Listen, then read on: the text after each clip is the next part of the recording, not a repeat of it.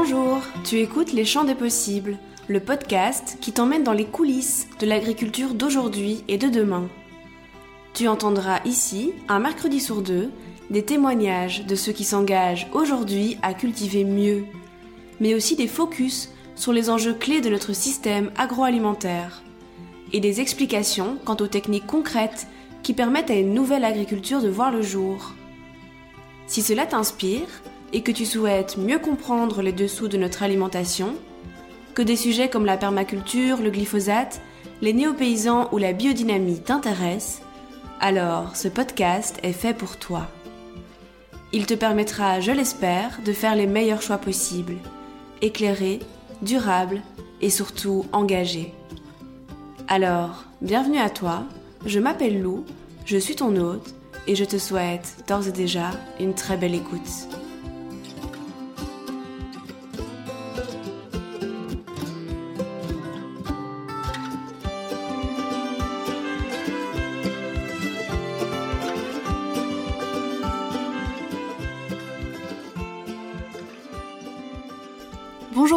Je suis ravie de te retrouver pour le cinquième épisode. Déjà, je voulais vraiment te remercier pour ton soutien au lancement de ce podcast. Je suis ravie que tu aies pris le temps de l'écouter et de le découvrir, alors merci beaucoup. Aujourd'hui, je voudrais faire le point sur un sujet dont on a énormément entendu parler ces dernières années, mais dont on n'a peut-être pas saisi tous les tenants et aboutissants, le glyphosate. Quand on pense glyphosate, on pense très vite Roundup, Monsanto ou même cancer.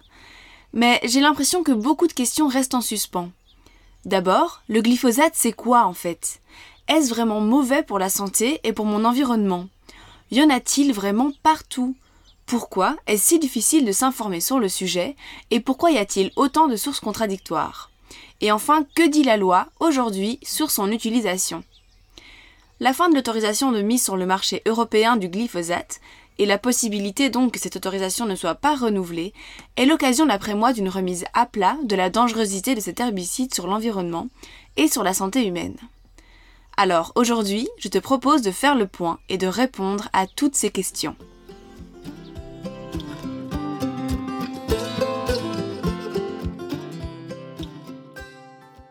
Commençons par le commencement. Le glyphosate, c'est quoi en fait? Le glyphosate, c'est une molécule utilisée dans les herbicides. C'est actuellement le pesticide le plus vendu au monde avec plus de 800 000 tonnes répandues chaque année. Rien qu'en France, 8800 tonnes de glyphosate ont été vendues en 2017, soit environ un tiers des 27 000 tonnes d'herbicides écoulées dans le pays. Le glyphosate est principalement utilisé pour détruire les adventices, c'est-à-dire les mauvaises herbes. Cet herbicide est pulvérisé sur les feuilles, migre ensuite vers les racines et asphyxie la plante. Il a la particularité de pouvoir être utilisé dans une grande variété de situations, sur tout type de végétaux, et on le dit systémique, c'est-à-dire qu'il agit sur toute la plante. C'est pourquoi il est utilisé aussi bien en arboriculture ou en viticulture que pour l'entretien des espaces urbains et industriels. La SNCF, par exemple, est le premier consommateur français de glyphosate, achetant environ 0,4% des 8800 tonnes de produits écoulés chaque année pour désherber les chemins de fer. Mais on en trouve partout, et surtout aussi dans nos champs. Aujourd'hui, le glyphosate entre dans la composition de pas moins de 750 produits commercialisés par une centaine de sociétés dans plus de 130 pays différents. Mais faisons un petit pas en arrière. D'où vient le glyphosate? En 1950, le chimiste suisse Henri Martinde découvre la molécule de glyphosate. Quelques années plus tard, l'un de ses confrères John Franz, qui officie alors pour Monsanto, découvre son potentiel comme herbicide non sélectif. Il découvre aussi que si on le mélange à d'autres produits chimiques, on obtient un accroissement de sa pénétration dans les cellules de la plante. Quelques années plus tard, en 1974, Monsanto brevette le glyphosate et le commercialise sous la marque Roundup, d'abord en Malaisie pour la culture de l'EVA, puis au Royaume-Uni pour celle du blé. Il est autorisé ensuite aux États-Unis pour le désherbage des zones non agricoles. Il deviendra rapidement l'herbicide le plus consommé dans le monde, et celui que l'on retrouve le plus souvent dans l'environnement. Mais Monsanto ne compte pas s'arrêter là. En 1996, il développe des plantes transgéniques baptisées Roundup Ready, conçu pour résister au traitement par le Roundup. Le but, c'est ainsi de permettre aux agriculteurs de pulvériser leurs champs sans avoir à cibler seulement les mauvaises herbes. Le résultat ne se fait pas attendre. La consommation de Roundup explose, notamment dans les pays autorisant ces OGM. Et l'imprégnation des aliments augmente en proportion. Mais malheureusement, l'autre conséquence de l'utilisation de plantes OGM a été de causer l'apparition d'adventices résistantes au glyphosate. En effet, le gène introduit par Monsanto dans les semences Roundup Ready a été retrouvé dans les mauvaises herbes. Devenues naturellement résistantes au glyphosate, elles contraignent alors les agriculteurs à augmenter les dosages. La nature semble ainsi reprendre ses droits en quelque sorte, et ça crée un cercle vicieux, désastreux pour l'environnement. L'année 2000 marque l'expiration des brevets de Monsanto sur le glyphosate. Ça veut dire que Monsanto ne possède plus le monopole de la commercialisation du glyphosate et sa découverte tombe alors dans le domaine public. Autrement dit, tout le monde peut à présent le produire et le commercialiser. Ce phénomène a encore augmenté évidemment la consommation de la molécule désormais utilisée par des dizaines de sociétés dans des milliers de produits. Aujourd'hui, nous pouvons affirmer avec certitude que le glyphosate est partout. Tu as peut-être vu l'émission d'Envoyé spécial sur France 2. Si c'est pas le cas, je te la conseille parce que le sujet y est vraiment bien traité. En tout cas, Élise Lucet, la présentatrice et journaliste, demande à plusieurs personnes, lambda mais aussi des personnalités, comme Jamel Debbouze ou Laure de passer un test urinaire qui permettra de vérifier la quantité de glyphosate dans leur organisme. Le résultat est sans appel. Toutes les personnes testées sont positives. L'association Génération Future a également réalisé un test sur une trentaine de personnes et à nouveau la conclusion est la même. On trouve des traces de glyphosate dans la quasi-totalité des échantillons d'urine testés. Avant cela, en mars 2016, une étude allemande établissait que 99% des personnes testées présentaient des traces détectables de glyphosate dans leurs urines, dont plus de 75% à des concentrations élevées. Le 12 mai 2016, un autre résultat est publié. Sur les 48 eurodéputés ayant fait analyser leur urine, tous présentaient des teneurs en glyphosate. Le taux moyen étant 17 fois supérieur au seuil légal de glyphosate toléré dans l'eau potable. Ces taux peuvent paraître relativement élevés en soi, mais en fait il n'existe pas de valeur biologique d'interprétation des dosages urinaires pour le glyphosate. Ça veut dire qu'il n'y a pas de valeur de référence officielle pour leur donner un sens. Autrement dit, on ne connaît pas précisément la moyenne admissible de quantité de glyphosate dans l'organisme. Mais toutefois, le fait de retrouver du glyphosate dans les urines de la population est une information tout à fait pertinente à verser au débat public, même à de très faibles concentrations.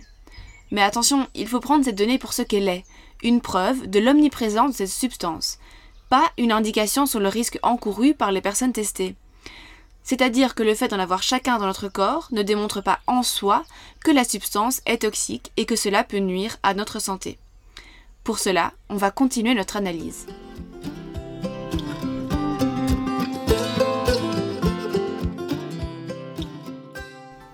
Alors, le glyphosate est-il dangereux pour la santé humaine? Il serait réducteur de répondre par un simple oui ou un non à cette question complexe, la première chose à comprendre, c'est qu'il n'y a en réalité pas un, mais plusieurs sujets. D'abord, on ne peut pas parler indifféremment de glyphosate et de Roundup.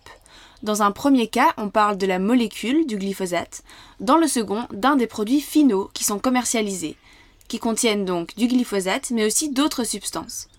Cette distinction a son importance sur le plan réglementaire et théorique.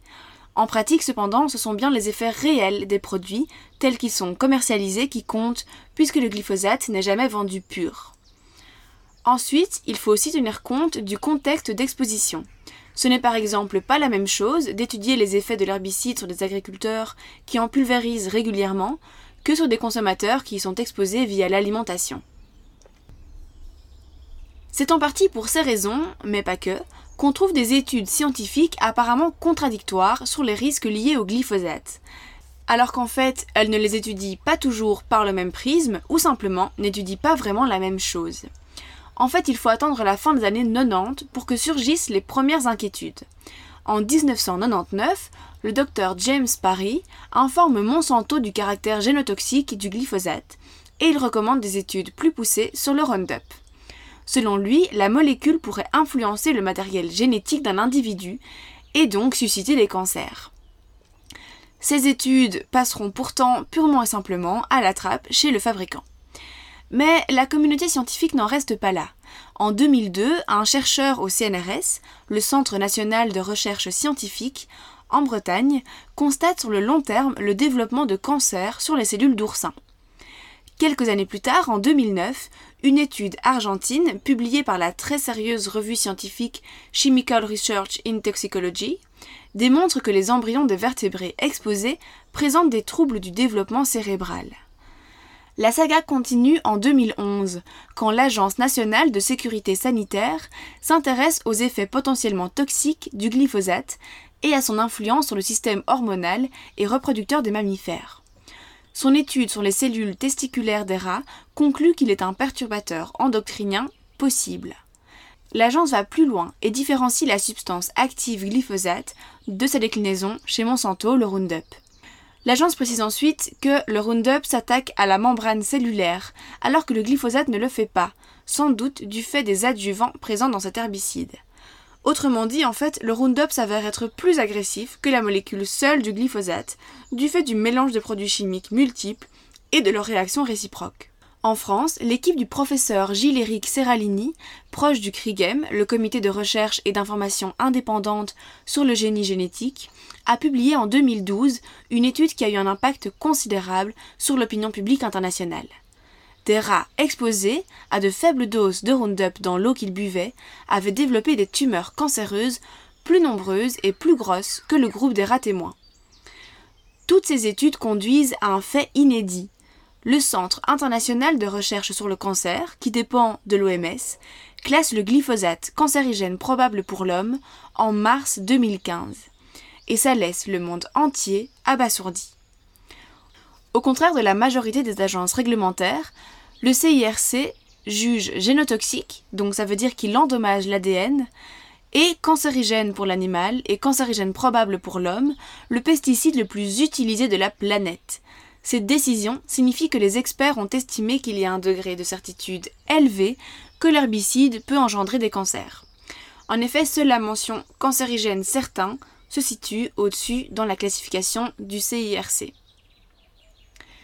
Dans un communiqué publié euh, le lundi 23 mars de la même année, Monsanto proteste évidemment contre l'avis rendu euh, par le CIRC.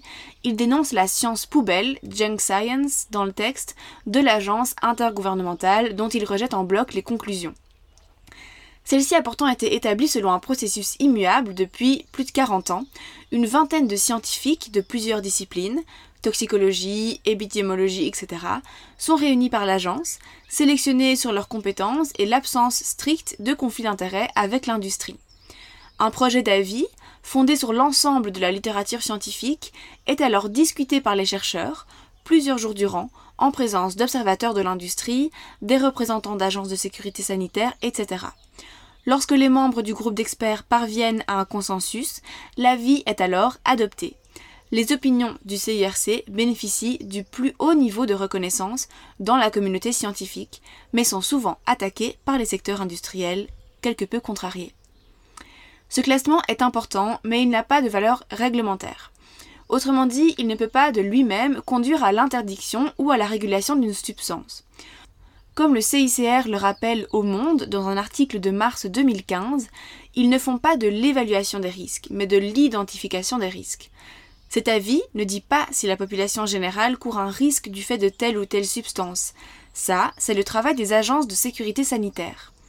Et pourtant, ni l'autorité européenne de sécurité des aliments, ni l'agence européenne des produits chimiques ne suivront ce diagnostic.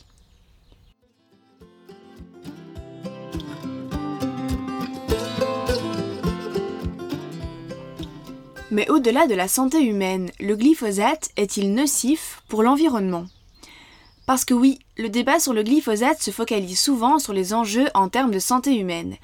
Mais il faut également considérer les risques environnementaux mis en évidence par des travaux scientifiques. Ainsi, le glyphosate ne serait pas si facilement dégradé et absorbé par les sols que ne le vendent ses promoteurs avec des conséquences néfastes pour la flore. Il présenterait aussi des risques pour la faune, notamment pour les oiseaux sauvages et les abeilles. En effet, une étude américaine a démontré que le taux de glyphosate présent dans notre environnement contribuait à accélérer le déclin des abeilles domestiques dans le monde en agissant sur leur flore intestinale. Surtout, beaucoup de spécialistes considèrent aujourd'hui que ce sont avant tout les effets indirects de l'utilisation du glyphosate sur l'environnement qui posent problème. Par exemple, le fait qu'il détruit les mauvaises herbes revient en fait à éliminer bon nombre de plantes prisées des insectes pollinisateurs, comme les coquelicots ou les bleuets. Cela contribue donc, avec d'autres facteurs, à la chute des écosystèmes. Reste qu'il est difficile pour la recherche de quantifier tous ces risques. Il est aussi délicat d'isoler les effets du seul glyphosate dans des phénomènes causés par plusieurs facteurs, tout comme il n'est pas simple d'étudier le devenir de la substance au fil des années après sa pulvérisation. Un écosystème est par définition complexe et plusieurs espèces y interagissent entre elles. Les causes d'un phénomène sont donc bien souvent multiples et il est difficile de les isoler. On peut tout de même faire preuve d'un peu de bon sens. En pulvérisant du Roundup dans notre jardin ou sur des grandes cultures, nous ne sommes manifestement pas en train de faire du bien au milieu dans lequel on se trouve. Mais aujourd'hui, plus de 180 études plus tard, de nombreuses questions subsistent et la communauté scientifique n'est toujours pas unanime.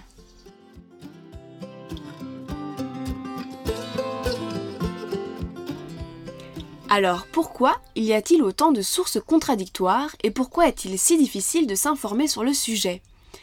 Déjà complexe par nature, le débat sur le glyphosate a été pollué depuis des années de différentes manières, par des manipulations scientifiques, des pratiques de désinformation et des soupçons de corruption. Alors dit comme ça, ça fait un peu test complotiste, mais tout ceci est vrai et a pu être découvert grâce aux Monsanto Papers. Ces documents internes de la firme de Saint-Louis ont été rendus publics dans le cadre d'une action collective, portée devant une cour fédérale de Californie par plusieurs centaines de travailleurs agricoles touchés par un lymphome non-hodgkinien, un certain type de cancer du sang. En s'appuyant sur l'avis rendu par le Centre international de recherche sur le cancer, les plaignants attribuent leur maladie au contact prolongé avec l'herbicide commercialisé par Monsanto. La Cour ordonne alors la déclassification de centaines de documents internes et confidentiels de la firme qui dévoilent alors des pratiques plus que douteuses du géant de l'agrochimie. Ces Monsanto Papers, dont le contenu a été analysé et dévoilé au grand public dans des enquêtes du Monde, par exemple, ont notamment montré que la société a eu connaissance dès les années 1980 de sérieux doutes planant sur la sûreté de ses produits et qu'elle s'est alors engagée dans une forme de guérilla scientifique et médiatique. Elle a ainsi amendé et coécrit des articles signés par des experts présentés comme indépendants pour contrer des études jugées gênantes. Ces documents lèvent alors le voile sur une activité jusqu'alors méconnue de la multinationale, le ghostwriting, littéralement écriture fantôme. Considérée comme une forme grave de fraude scientifique, cette pratique consiste, pour une entreprise, à agir en auteur fantôme, donc autrement dit, alors que ses propres employés rédigent textes et études, ce sont des scientifiques sans lien de subordination avec elle qui les endossent en les signant, apportant ainsi le prestige de leur réputation à la publication. Ces derniers sont bien entendu rémunérés pour ce précieux service de blanchiment entre guillemets des messages de l'industrie. Dans le plus grand secret, Monsanto a eu recours à ces stratégies et pas qu'une seule fois. Sur le plan médiatique, Monsanto s'est montré particulièrement offensif en lançant une opération nommée Let Nothing Go, ne rien laisser passer. L'objectif de cette riposte était de répondre aux publications jugées contraires aux intérêts de l'entreprise, avec d'autres publications venant de journalistes et blogueurs abreuvés d'éléments de langage. À l'arrivée, la société a ainsi réussi à brouiller les lignes entre ce qui relève de la défense de ses intérêts propres et de la science avec un grand S. Elle a réussi à distiller le doute parmi la population lambda, mais aussi dans le monde scientifique à coups de pub marketing, d'articles de presse plus que subjectifs, de désinformation et pire encore, d'études scientifiques truquées et de décrédibilisation de tous ceux qui osaient se mettre en travers de son chemin. Car en effet, pour Monsanto et maintenant Bayer, qui a racheté depuis l'entreprise, l'affaire est cruciale. Le Roundup est la pierre angulaire de son modèle économique, fondé sur la vente, liée de ce pesticide et des OGM capables de le tolérer. Si le glyphosate venait à être interdit, le Roundup le serait tout autant, et c'est alors tout le modèle économique de l'entreprise qui s'écroule. En fin de compte, ces Monsanto Papers ont joué un rôle déterminant dans la condamnation de la firme par la justice californienne. Ils mettent en lumière un profond hiatus entre les avis rassurants de la plupart des agences réglementaires et la connaissance que la firme a de son produit phare. À l'exception du Centre international de recherche sur le cancer, qui a classé le glyphosate cancérigène probable en mars 2015, la plupart des agences réglementaires, comme l'Autorité européenne de sécurité des aliments, l'Agence européenne des produits chimiques ou encore l'Agence de protection de l'environnement américaine, considèrent en effet que la substance ne présente pas de danger cancérigène. Alors, peut-on faire confiance aux organismes régulateurs comme les agents sanitaires? Aux États-Unis, certains experts au sein des agences de régulation entretiennent d'étroits liens avec la société, qui les considèrent comme des alliés dans la défense de ses intérêts. En Europe, de longs passages du rapport d'évaluation officiel sur la toxicité du glyphosate étaient parfaitement identiques au dossier déposé par Monsanto, comme l'a raconté l'enquête du Monde sur les Monsanto Papers. Elle est réservée aux abonnés, mais si vous en êtes, n'hésitez pas à aller la consulter, c'est une véritable mine d'informations et la qualité du travail journalistique est vraiment à saluer. Ces révélations ont semé un doute légitime sur le travail de ces autorités, alors qu'on en attend des décisions au-delà de tout soupçon. Il est également reproché aux agences sanitaires de donner une place prépondérante aux tests réglementaires confidentiels fournis par les industriels aux autorités. Or, une étude publiée dans la revue Environmental Science Europe publié début 2019, a montré qu'il existait des contradictions entre les résultats de ces tests et les études indépendantes publiées dans la littérature scientifique. Le corpus étudié est celui sur lequel l'Agence américaine de protection de l'environnement s'est fondée pour juger que le glyphosate ne serait pas un cancérigène probable. Or, dans cet ensemble, seuls 2% des tests des industriels concluaient que le glyphosate était génotoxique, c'est-à-dire qu'il endommage l'ADN, contre 67% des études indépendantes.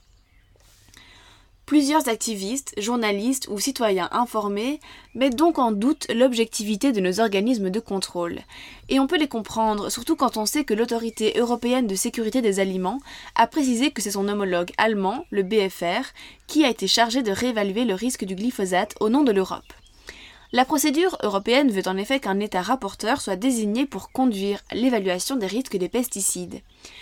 Malheureusement, quand on connaît la composition particulièrement intéressante du groupe d'experts pesticides de l'agence allemande, on se doute que l'interdiction du glyphosate n'est pas pour demain. En effet, le tiers des membres du comité sont directement salariés par des géants de l'agrochimie ou de biotechnologie.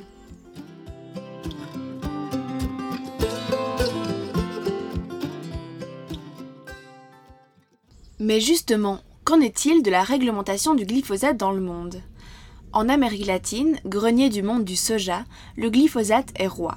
En Argentine, en absence de législation, ce sont les maires locaux qui émettent des arrêtés pour encadrer la fumigation afin de protéger la population. Mais à chaque fois que ces arrêtés municipaux sont pris, les producteurs tentent de les faire invalider. Et le Brésil, de Bolsonaro, a autorisé depuis le début de l'année plus d'une centaine de nouveaux herbicides, Roundup en tête, alors que quelque temps auparavant, une juge fédérale avait ordonné la suspension pour 30 jours de l'enregistrement de tous les produits contenant du glyphosate, entre autres, afin que l'agence de veille sanitaire fasse une réévaluation toxicologique. Au Sri Lanka, le glyphosate a été interdit en 2015, mais la décision a été vivement critiquée par les organisations agricoles en colère. Le gouvernement a alors fini par réautoriser les importations pour les plantations de thé et de caoutchouc.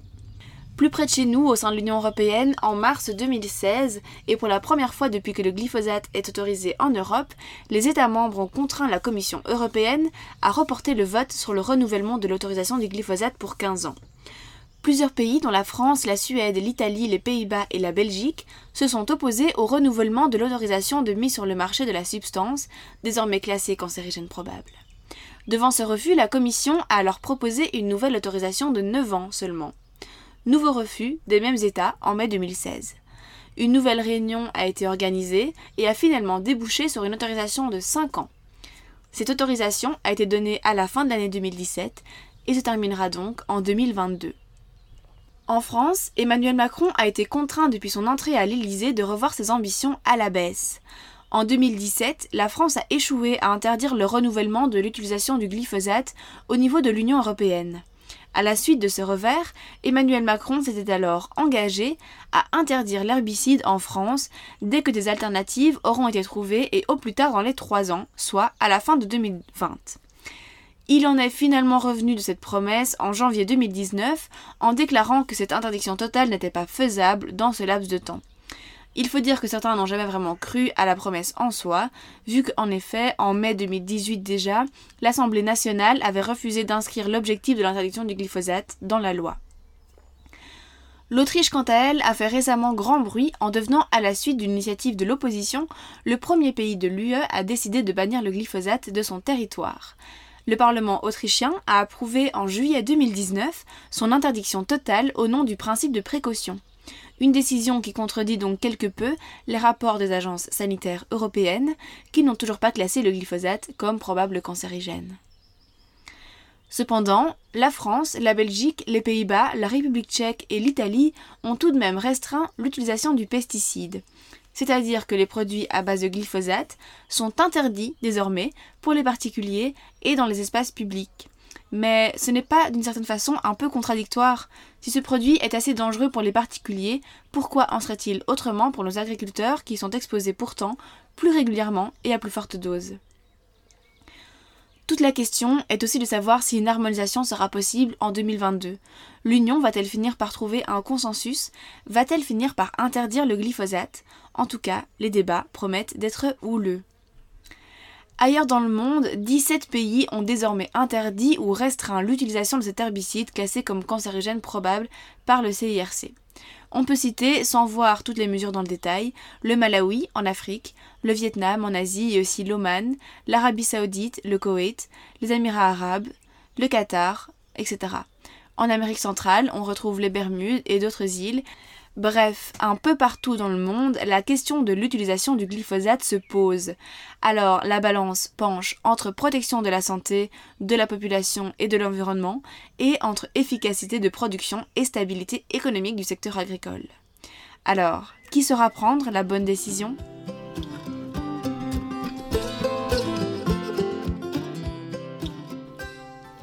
Bien que les pouvoirs publics peuvent sembler quelque peu à la traîne, le pouvoir judiciaire, lui, n'hésite pas à prendre les devants et à créer des précédents remarquables. Ainsi, à San Francisco, un tribunal de première instance a condamné le géant de l'agrochimie Monsanto à payer 289 millions de dollars de dommages, le jury ayant estimé que la firme avait fait preuve de malveillance en s'abstenant d'avertir que le Roundup pouvait être dangereux. Le plaignant, Dwayne Lee Johnson, âgé de 46 ans et père de deux enfants, est atteint d'un cancer incurable, qu'il impute à la toxicité de cet herbicide. Les médecins ne lui donnent plus que deux ans à vivre au maximum. Depuis plusieurs années, ce jardinier traitait les terrains scolaires de la petite ville de Benicia en vaporisant du Roundup et surtout sa version professionnelle, le Ranger Pro. Des milliers d'autres procédures contre Monsanto sont en cours aux États-Unis et plusieurs d'entre elles ont déjà abouti par une condamnation de la firme américaine, maintenant rachetée par Bayer. C'est le début d'une guerre contre les molécules dangereuses, lançait Nicolas Hulot, l'ancien ministre français en charge de la transition écologique, suite au jugement de San Francisco, qui est selon lui un cas d'école du principe de précaution. En France aussi d'ailleurs, Monsanto a été condamné face à un agriculteur intoxiqué par le désherbant. D'ailleurs, pour anticiper les condamnations à venir, Bayer a augmenté ses provisions pour litige de 660 millions d'euros en 2018. Un tribunal citoyen contre Monsanto a également vu le jour en 2016. Mais attention, un tribunal citoyen n'est pas un tribunal comme les autres. Il n'est pas organisé par un État, mais par les défenseurs de l'environnement et les droits de l'homme. Il en existe sur de nombreux sujets. Il n'a donc aucune valeur juridique réelle, mais l'objectif est de dénoncer, sous une forme juridique, des faits punissables selon le droit international. Mais attention, le tribunal est présidé par de vrais magistrats, qui se basent sur le droit en vigueur pour rendre leur jugement. C'est ainsi que du 16 au 18 octobre 2016, à La Haye, cinq juges professionnels aujourd'hui à la retraite ont auditionné une trentaine de témoins, victimes, avocats et experts. Ces juges sont un Argentin, un Canadien, un Mexicain ainsi qu'un Sénégalais, placés sous la présidence de la bien connue Françoise Tulkens, ex-juge belge à la Cour européenne des droits de l'homme.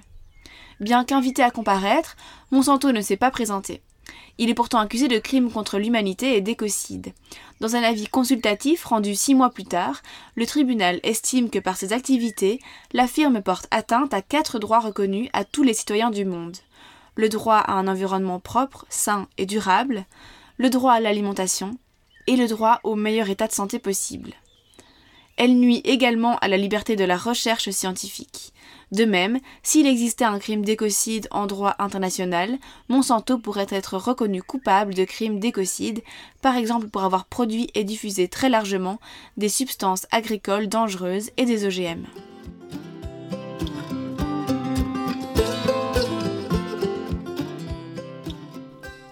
En conclusion de cet épisode, j'aimerais apporter plusieurs points de réflexion et peut-être quelques pistes de solutions.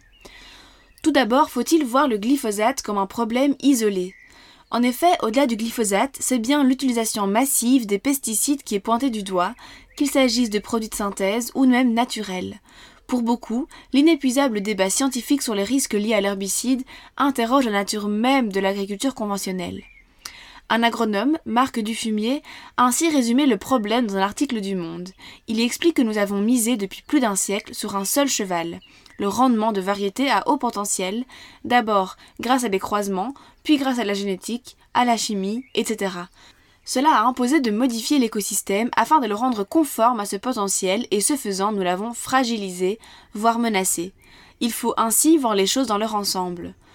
Plutôt qu'un bouc émissaire, le glyphosate est en fin de compte emblématique de l'agriculture intensive qui s'est développée depuis les années 1950 en France et partout dans le monde. Pour Christian Hugues, directeur adjoint de l'INRA, le succès de l'herbicide s'explique en grande partie par le fait qu'il était totalement en cohérence avec les usages demandés par la société au monde agricole, notamment la hausse de la productivité et le développement de produits standardisés. De sérieuses études montrent que c'est ce modèle qui, bien au-delà de l'herbicide, est responsable de la disparition de près de 80% des populations d'insectes en Europe, parmi d'autres catastrophes environnementales. Ensuite, le cas du glyphosate interroge également les limites de la manière dont les réglementations sanitaires sont élaborées la complexité, les coûts et le temps requis pour réaliser les vastes études scientifiques nécessaires pour comprendre les ressorts précis de plusieurs grands problèmes d'écotoxicité, fait qu'on peut légitimement plaider pour agir sans disposer de toutes les réponses au nom du principe de précaution. Pour terminer, je voudrais rappeler que les consommateurs ont aussi un rôle. En effet, même si certains d'entre vous commencent à comprendre les risques liés à l'utilisation massive des pesticides, l'attente globale du consommateur est toujours calquée sur le système de l'agriculture intensive. Des légumes parfaits et calibrés, bien comme il faut, en toute saison. Pour être tout à fait cohérent, il faut se détacher de ça et sortir de ce modèle. Concrètement, accepter donc certains fruits et légumes imparfaits, mais aussi la variabilité des cultures à cause de la variabilité de la nature et du climat, simplement. Il faut garder en tête que si le glyphosate fonctionne toujours aujourd'hui et qu'il peine à être interdit, c'est parce qu'il jouit d'une efficacité redoutable. Les autres pesticides moins toxiques produisent souvent moins d'effets. Les organisations écologiques appellent donc à repenser l'agriculture. Si tu veux encore creuser le sujet sur Monsanto, je te conseille un livre super bien fait qui retrace toute l'histoire de la firme et qui décrypte vraiment tous les scandales auxquels l'entreprise a été mêlée, que ce soit les Monsanto Papers ou l'agent orange pendant la guerre d'agression au Vietnam. Il s'appelle Le Monde selon Monsanto et a été écrit par Marie-Monique Robin, qui a fait un travail de recherche incroyable. D'ailleurs, toutes les références citées dans cet épisode seront présentées dans les notes du podcast. Une pétition a aussi été lancée le 18 mai 2018 avec plusieurs associations comme Foodwatch, Génération Future, Greenpeace et encore des dizaines d'autres pour interdire le glyphosate en 2022. Si tu te demandes comment éviter le glyphosate tant qu'une interdiction générale n'a pas été prononcée, la réponse est simple. Mange bio au maximum ou approvisionne-toi directement chez les producteurs qui te garantissent de ne pas utiliser ces substances. Signe des pétitions et interpelle les agriculteurs près de chez toi si tu les soupçonnes des épandages réguliers près des habitations. J'espère que cet épisode t'a plu et que tu as appris de nouvelles choses qui te permettent d'avoir un regard plus critique sur tout ce que tu as entendu sur Monsanto ces dernières années. N'oublie pas de t'abonner pour ne rater aucun épisode et de laisser quelques étoiles si tu écoutes ce rappel podcast, ça m'aide beaucoup. Je te dis à très bientôt pour un nouvel épisode et d'ici là, prends bien soin de toi.